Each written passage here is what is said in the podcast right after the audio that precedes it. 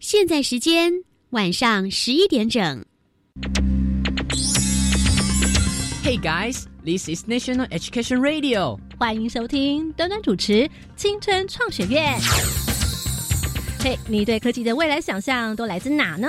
看科幻影片啊，那科技可以影响你什么？带来生活便利啊。那可以为你自己创造什么？我想造一个自动弹出我心情的乐器，日常小念头，未来有看头，你的突发灵感可不是做梦。而是可以完成的梦想。马上来加入今晚的青春创学院，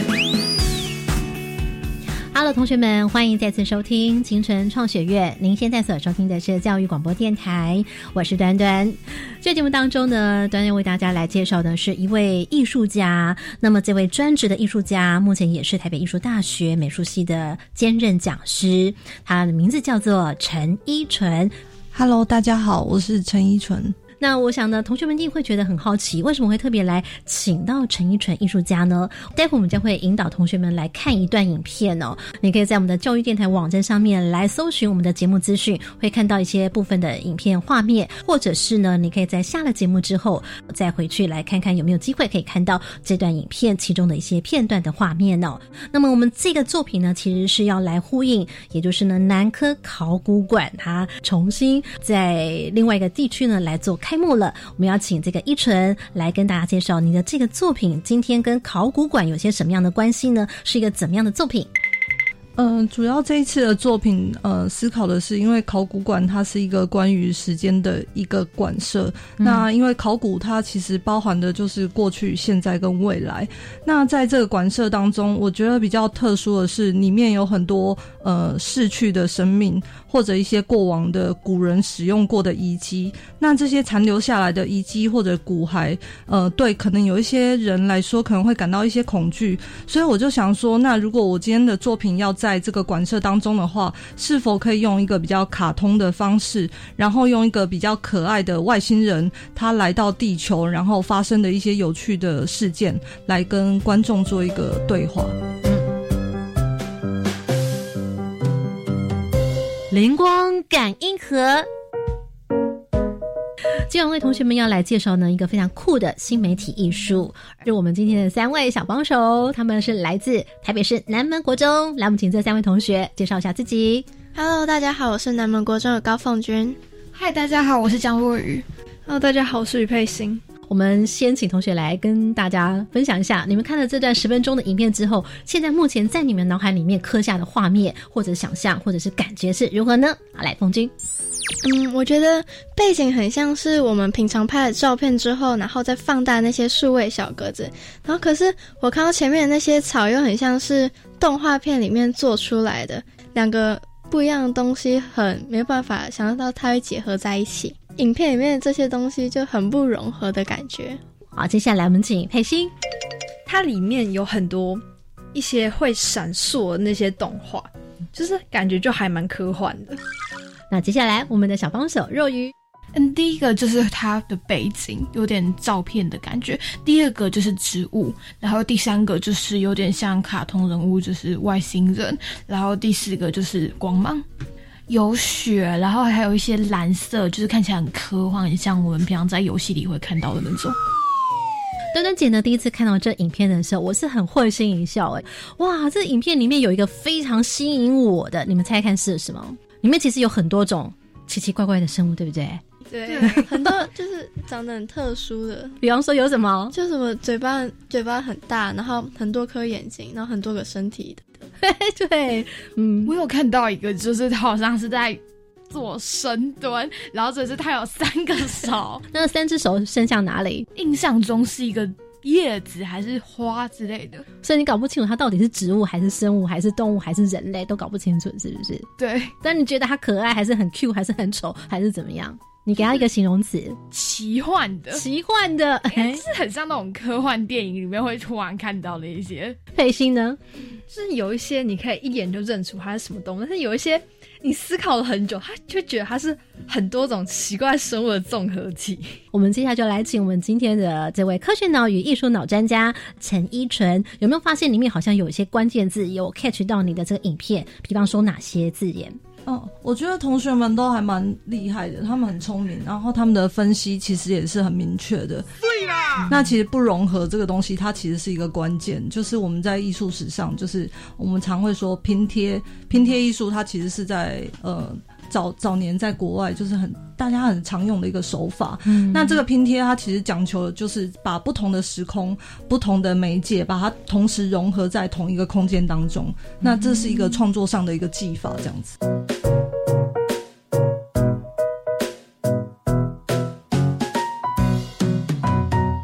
那我们刚刚的佩欣呢，他有特别讲到有些什么一闪一闪，让你印象很深刻，对不对？就是它里面有很多。科幻的一些灯光，然后一些动画吧，就是感觉还蛮奇幻的。你为什么会讲到有灯光呢？你可不可以叙述一下？因为线上同学可能没有看到，他真的看到一颗一颗的灯泡吗？就比如说有飘雪啊，或者是有点像是泉涌出来的水啊，或者是一些在燃烧的火焰之类的那一些动画。若雨刚刚也讲到，你你是不是一直不断看到很多植物，就是有叶子啊花，可是就是很真实，不会像那些光芒，感觉有点奇幻，就是很像我们平常走在街上会看到的。所以意思是说，怎么整个影片里面有很真实的，但是又很非常不真实的，然后他全部把它拼贴在一起，这样真的 好。那我们凤青刚刚是不是有讲到背景，感觉像是我们拍了植物，然后放大。可是那就是照片，然后和前面的草好像又不太一样。关于这点，我们可不可以请陈奕迅老师来告诉我们？呃，其实我可以跟大家分享一个我自己的经生命历程的经验，就是我自己小时候很喜欢玩电动，那长大之后，可能我们在台湾的升学教育比较没有机会一直让你玩线上游戏嘛。那其实我自己对线上游戏，就是我私底下有跟一些好朋友，他们都是做游戏专业的人，所以当我自己在做动画的时候，其实我看到闪烁的光芒，那些确实就是线上游戏会用的那些光芒的素材，然后我把它做一些动画的数值的调变，就借由城市的控制。然后把那些光芒把它加以应用，那这些确实就是线上游戏我们常常会看到这些素材的制作方式。那包括像雪景啊，也是动画中我们会常用的这种动画的日式动画的雪景的感觉。然后另外就是，呃，那个草啊，它其实是用三 D 做的。就是植物全部都是用三 D 做的，所以你们会觉得很拟真。那那些呃植物，它主要用呃玛雅这个软体。那在玛雅软体里面，它其实呃有很多植物，它可以创可以建模，可以把这些模型制造出来。所以呃我们在看的时候，你会觉得哎这非常的真实，因为它确实就是立体的，然后它也有灯光，也有材质。所以它会跟背景的感觉很不同。那背景的话，其实我是用手绘的方式，呃，叠加了非常多的图层。那这些图层就是用 Photoshop 里面，你可以开非常的多的图层，然后去做很多手绘，之后在每一层做不同的质感的处理。那最后就拼贴在最后面。所以你会看到有一些颗粒啊，有一些是放大的，有些缩小。它其实是利用非常多的图层去做不同的材质的运用，这样子。哇哦，嗯，我们三位同学。现在呢，在录当中，眼睛都睁得大大的。那刚我们有讲到，这影片里头，端端姐姐有说到，里面有一个特别让我印象深刻的，他看起来像是一个外星人。为什么南科考古馆策展作品会跟一个外星人有关系呢？来，若愚，我会觉得，呃，考古跟外星人都是那种我们没有办法去真实体验到它到底当时是什么一样情况的文化，都是未知。我也觉得说，既然它是不同元素的融合，那有旧的，一定就会有比较跟我们同时代在发生，就像外星人之类对吧。哦，来，我们待会就要来请陈玉成老师来告诉我们。嗯，呃，我觉得同学刚的回答非常的好，嗯，所以其实我自己以前在学校教书，我们画这种人骨是很自然的，就是我们完全不会有任何的恐惧，因为我觉得南科考古馆啊，因为我在那边呃驻馆很很很长一段时间之后，然后我一直在思考，就是考古馆它对于我来说到底是什么？那我觉得这件事情对我来讲真的太遥远了，因为它是很多过去的历史。即使我观看了这么多的遗迹，我还是无法成为那个过去的人去体验那个当下过去的当下。所以，当我要让民众了解过去的人发生什么事，这件事情真的太困难了。可是，当我想我是现代的这个人，我去看过去，那是否这个状态就很像外星人在看我一样？就是外星人，他是对我们来讲，他是一个未知的未来，所以他的时间跟空间都跟我们现在的当下是截然不同的。所以我觉得把这三者的关系建立起来，这种观看的方式会很有趣。所以当呃我的故事的文本是假设外星人他来到南科考古馆，因为他的飞行船坠毁了。所以他在思考，我可不可以跟这些人类求救？所以他在考古馆的遗迹当中发现了一些可能可以拯救他飞行船的物件。那这些物件就是我其实有埋了一个小梗，那个物件是我们现在当下的人在使用的呃无人机。那无人机当中有一些晶片，可能是可以维维修这个外星人的飞行船的这个概念的故事，这样。哦。这回呢，就有没有马上把这个科技啊，这个时间轴呢？我们刚刚透过陈奕纯老师这么说了之后，同学们有没有发现，整个时间轴里面大概有哪三个时空？就是考古，然后跟我们现在还有外星人，所以过去、现在、未来，影片里面紧扣着这三个时空。对，呃，除了影像的画面，它是一个拼贴，在时空上它也是一个拼贴的概念，这样子。嗯，刚刚呢，聆听到陈玉成老师来给我们介绍了他在南科考古馆的这个影片的作品，我们请陈玉成老师来告诉大家，这个作品的名称就叫做。穿越时空的考古学家，那同学现在有没有大概能够连结想象，为什么这段影片跟考古、跟未来有些关系呢？现在有一些想法了吗？我们来带大家继续在后头的节目呢，来穿越时空，来了解陈英春老师的作品。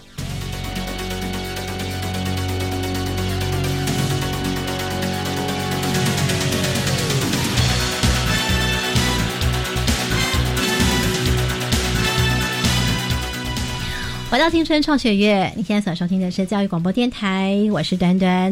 在这个节目当中，我们要为同学们来介绍呢一个在南科考古馆的作品，它是来自艺术家陈一纯的作品。这是一个呢十分钟动态的影像加上了即时互动的动画。作品的名称呢叫做《穿越时空的考古学家》。他所讲述的是呢，从千年前遗落的遗迹，诶，可能会有些什么样的线索，可以来借由现今的科技来修复呢？所以，来自遥远异地的考古学家，他就来到了地球来探险。结果呢，不小心他在飞行当中失败，掉落在南科这一带。于是他来到了考古的博物馆当中，来寻找能够修复他的飞行船的遗迹的知识。于是呢，就展开了一场在博物馆里面的探索跟搜寻。于是呢，他就跟馆内的原始的原住民呢来对话。他了解了哦，原来这边住民呢，既有过往的历史，还有很多有趣的故事。同时，他也在博物馆的实验当中发现了一个很特殊的碎片。里面的物质呢，可以启动它的能量飞行船，于是它就能够顺利的飞返它的星球，平安的回到他自己遥远的家乡星球。为了表示感谢。他也做了一段动画日记来送给地球上的朋友们。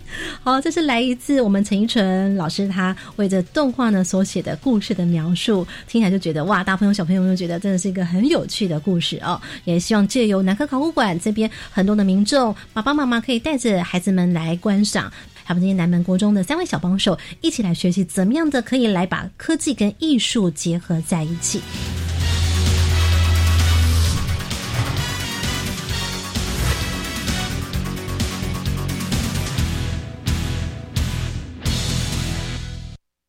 现在有没有点连结？呃，凤君，你这突然皱皱眉头的意思是？对，就是我可能大概知道那些奇幻的、奇特的生物是什么了。哦，比方说，比方说就是深蹲三只手的动物，可可能是什么？可可能是他在他在练身体吗？还是什么？好，我也觉得说，我终于知道那些卡通人物他们是外星人，我终于知道为什么他们会跟我们比较。不一样了，他的骨骼或者他的身材、他的体型都非常的奇特，对不对啊？佩欣呢？就是听完那段简述，我才了解到，原来他是以一个外星人来看现在的我们是一个什么样子的生活文化。好了，那我们这回就要来请艺术脑专家，这陈奕纯老师呢，这回要来帮我们担任艺术脑的解题哦。艺术来自生活，所以呢，在影片里面，刚刚同学们说好多很奇怪的一些物件啦、原件等等，我们要来了解、探索了很多跟南科考古馆有关的一些原件，甚至在里面的一些展物啦，或者是算是他们标榜的一些很有人气的一些作品，对不对？对，呃，其中有一个作品呃的物件是台湾第一狗，就是他们在馆舍当中有一个模型。那其实这个狗它本身它的骨骸也还真实存在在现场。嗯，非常特殊的是，它是台湾第一个就是人类拥有家畜，就是把动物变成家人的概念的这个呃小狗，然后以及遗留下来之后就是。呃，馆方把它作为一个重点展示的部分。那其实这是一个非常感人的故事，就是在人类文化的历史上，就是跟动物做朋友、当家人的这个概念。那我觉得这个部分就是在我的影片当中也有把嗯小黑狗一起把它画进来。嗯，对。那现在呢，我们要带领同学们哦，因为大家可能没有看到这段影片，我们用最快的有一点点这个滑鼠滑快一点哦，影像当中有趣的画面呢来 keep 住，然后也借我们这三位小帮手来告诉大家。同时，如果有不太清楚的地方，我们请陈晨老师来做解答。首先，影片的开始，来各位朋友、同学，你们看到影片好像有在冒烟，这是什么？嗯，有点像是我们泡温泉那个烟。那大家回想一下，刚刚老师是不是有讲到说，这个外星人为什么会来到这里？就是飞行船它坠落时的损坏，所以造成的冒出的那些白烟。冒烟的这个飞行船旁边有一只很可爱的什么？那个圆圆的头型有没有看到？两只眼睛突出的。然后它是黄色跟紫色这样子呢，好像一颗圆球组合成一颗很可爱的头。这个就是陈奕纯老师所设计的那个外星人，对不对？他其实他的名字叫骷髅球球，然后他其实是骷髅人。就是那些鲜明的一个意象的幽灵，然后他来拯救这个绿色的外星人。哦，了解了。所以呢，这个不是外星人哦，他是幽灵来拯救外星人这个样子。那我们在呢这个冒烟的飞行船旁边呢，左边就看到了刚刚凤君有解释那个让你印象很深刻的什么绿色的什么。深蹲的吗？老师，你有特别故意把它画深蹲吗？还是怎样？你会发现这几个同学都一直讲深蹲两个字，对不对？其实我在做这个角色设计的时候，我会把外星人跟机器人做一个呃连接的联想，然后机器人的动态它是比较机械式的，所以你会一直联想到深蹲这个概念。所以对，没有错。总共有多少的眼睛？六颗，好多，哦 那才叫做外星人嘛！哈，好，我们接着呢往下来走喽。随着影片的往前走，我们接下来看到了有这种好像一闪一闪的，好像水汽在流动的那个样子哦。哎，那个是什么呢？陈奕晨老师，对我来讲，它其实就像是精灵在树林当中。因为我们常会说，如果你有童真，如果你拥有童真，你就会看见精灵。哦，了解了解。所以我们看到这样一闪一闪的表示，哎，我们看到有。很奇异的灵气在那边流动的感觉。好，我们三位小帮手，待会一边讲说你看到什么。来，刚刚是不是有讲到说里面会有一些不同的时空？在我们刚刚讲的这个，有一只鹿，它是呈现什么样子啊？感觉成一个死亡状态，吊在一个竹竿上。刚刚老师是有讲到说它有不同的时空，你觉得它这时候呢，它代表着什么？因为它已经没有生命迹象。那为什么要用这个姿态呢来做呈现？一般我们都会说肚子朝上的话，应该就死掉吧。像鱼，如果肚子朝上翻身，就代表它可能死掉了。嗯，那老师让他做这样动作，一春老师还有没有其他的想法？嗯，其实它主要是呃，史前的人他们会猎捕一些动物，那是当做他们食物的来源。嗯，是不是像烤乳猪之类的？对，呃，远古时代的时候嘛，哦，他们猎食的时候是用这样一个方式。接着呢，影像来走到了，你没有看到两只绿色的动物，可是它不是生活在我们现在目前生活当中。有一只比较小的那只叫做什么？青蛙。嗯，那右边那只比较大的那只是？你觉得？我旁边两位同学都说是。恐龙，可是我第一次看到它，我觉得它是鳄鱼，应该是恐龙。但它们都是什么颜色？嗯，浅绿，有点像草的绿色。那为什么要用绿色呢？大地就是那种最原始状态。我觉得绿色可能代表着生命感吧。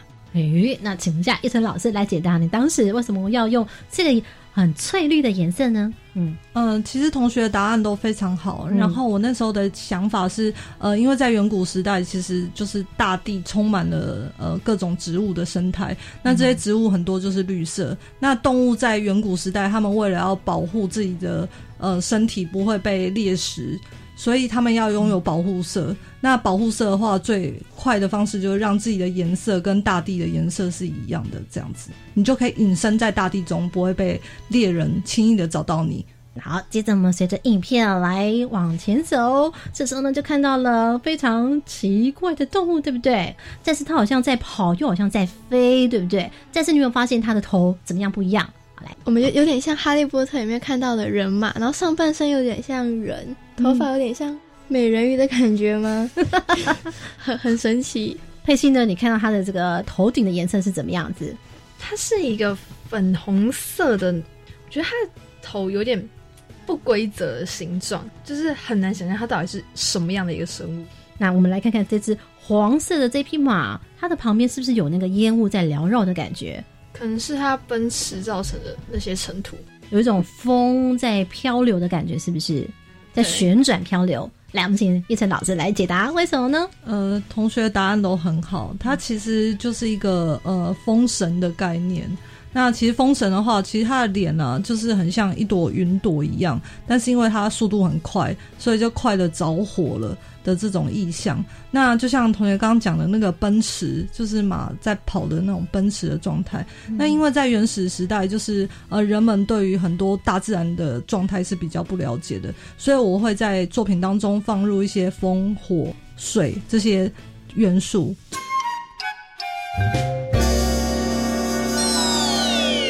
嗯，听完艺术脑这样说，那么科学脑会怎么说呢？继续请听科学脑。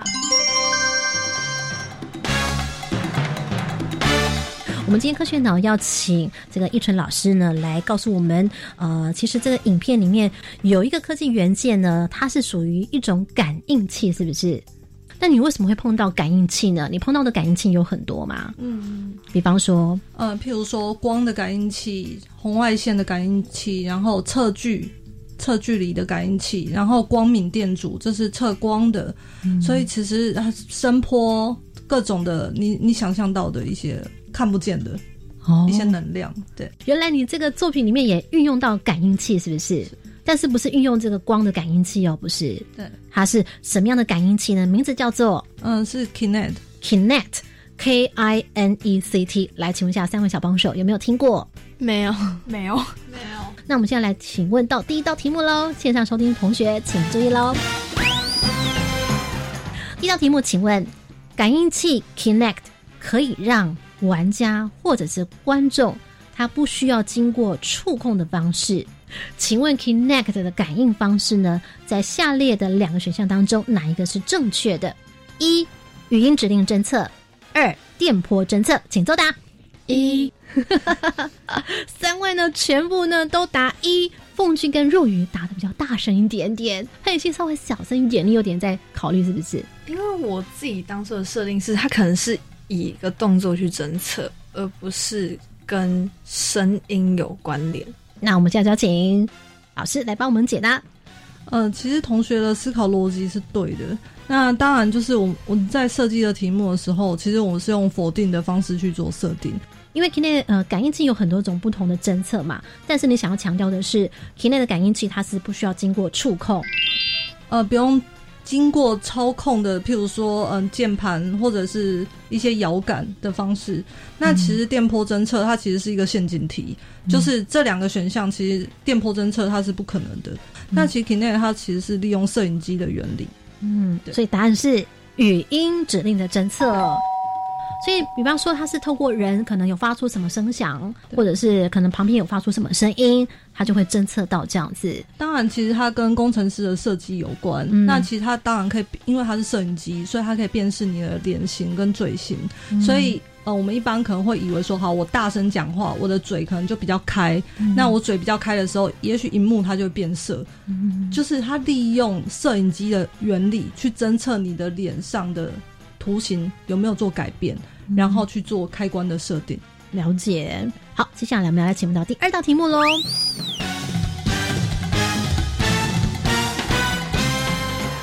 请问这个感应器 Kinect，它可以侦测观众的动作，比方说呢，让荧幕当中的虚拟角色可以跟着真人一起动作。那么，请问一下，它是使用哪一种感应的方式呢？一人脸侦测，二人体骨架侦测，请作答。二，我们有两位同学呢答的是人体骨架侦测，其中一位同学呢答的是人脸侦测。风君，你为什么认为觉得是人体骨架侦测？因为如果只有人脸的话，应该很难辨识他的动作吧？应该要是骨架的话，才比较有可能直接感应到他整个人的肢体动作。嗯，好，我们请一下一晨老师，请揭晓。嗯，凤君的答案是正确的，他已经解释了一切。好，凤君呢跟佩勋得到一分。那请问一下佩欣，你知道什么叫做人体骨架侦测吗？就是它是辨识人体骨架的改变。怎么样来跟着人体骨架的改变？我们请一纯老师来帮我们再做一个详细的解释好吗？呃，如果我们用比较简单的逻辑来体呃体会这个状态的话，我觉得有一个说法可以让大家快速的了解，就是呃，因为 Kinect 它是用呃摄影机。好，假设我今天站在这，然后我突然移动了，看到我的手跟我的外套这个颜色的这个像素。刚刚同学有提到 pixel 这概念嘛？是就是小小的像素。你看到这像素的颜色位移了，你可以把它想成一个画面，就是很多 sy，每一个点阵的颜色都是一个 sy。那你发现这个手部的 sy 的位置全部位移了，你就可以判定说，哦，这里可能有东西在动，那它就是一个骨架。基本上我们看到它的骨轴关节处是不是一个很重要的一个线索？对，其实这些都是可以做设定。那接下来我们来出第三道题目喽，请问，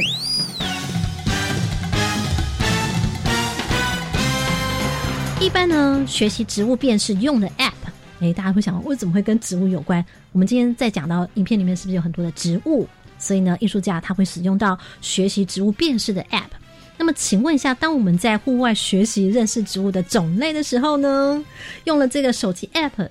可以来辨识，呃，什么是仙人掌啦，什么是牵牛花，像这样子，它是用什么样的侦测方式呢？一颜色，二特征，哪一种辨识方式呢？一颜色侦测，二特征辨识。好来，请作答。二哦，这回呢，大家都很大声的喊了特征辨识。好，来帮我们一纯老师，请解答。那其实会讲特征辨识，是因为我们呃植物其实，在大自然当中，其实绿色的色阶非常非常的多，所以其实颜色的辨识它其实会有一定的难度。但是必须要讲，就是我们城市在做侦测的话，我们会设很多条件。第一个条件可能先辨识它的轮廓造型，但是植物的轮廓造型也有很多相似的，所以第二我们会辨识它的颜色，然后第三就是。可能以此类推，你可以设不同的条件，然后最后去推断出这个植物可能是什么。所以，其实，在 App 里面也有很多网友，他们可以一起来参与，说电脑的辨识是正确还是错误。嗯，所以他们也可以投票。那借由这些投票的数据显示，嗯，再让这个精确值可以提升更高。了解了，科学脑的三道快快答里面，一个是 Kinect 这个感应器的认识，另外一个呢是有关于这个 App 怎么样来借由特征的辨识。所以到底它是怎么样的来使用 Kinect 感应器在这当中，为什么跟它有关系呢？来，大家动脑想一想。好，佩欣，我觉得它可能是设定一个角色，然后当人就是在荧幕前走的时候，把它融入在里面。就是我站在这这一个动画面前，嗯，然后它可能是。一举一动可以控制它，就是就是在这个影像当中做出跟一样的动作。好，那我们再接着来问哦。刚刚我们有讲到 Kinect 这个感应器最重要的关键，根据什么样在做侦测？人体骨架。那跟刚刚你在操控的这件事情有什么关联？假设我举右手，它可能就是也会做出相同的动作，做 就模仿你，copy 你的动作。对，我们请一晨老师来回答，到底是如何呢？没有错，就是大家讲的都很好。动画中有二十几个角色，嗯，那我拣选了其中二十二十个角色，就是观众他走进来的时候会有另外一个虚拟角色跟着你一起走进画面。那当你挥手的时候，那个角色也会跟着你一起挥手。呃，这二十个角色它是随机的，它是 random 的，因为我们想说不同的呃观众进来，如果大家都是不同的角色，这样子其实画面会比较热闹。那大家也会很期待说，哎，我会不会变成老虎啊？或者你会变成什么？那可以增加更多的趣味。我们了解了。今天节目当中，非常感谢来自是我们的陈奕纯艺术家来跟我们分享在南科考古馆他的这个艺术的作品，叫做《穿越时空的考古学家》。非常感谢一晨老师。嗯，谢谢各位。节目当中感谢所有来宾，感谢同学们，我们跟大家说拜拜。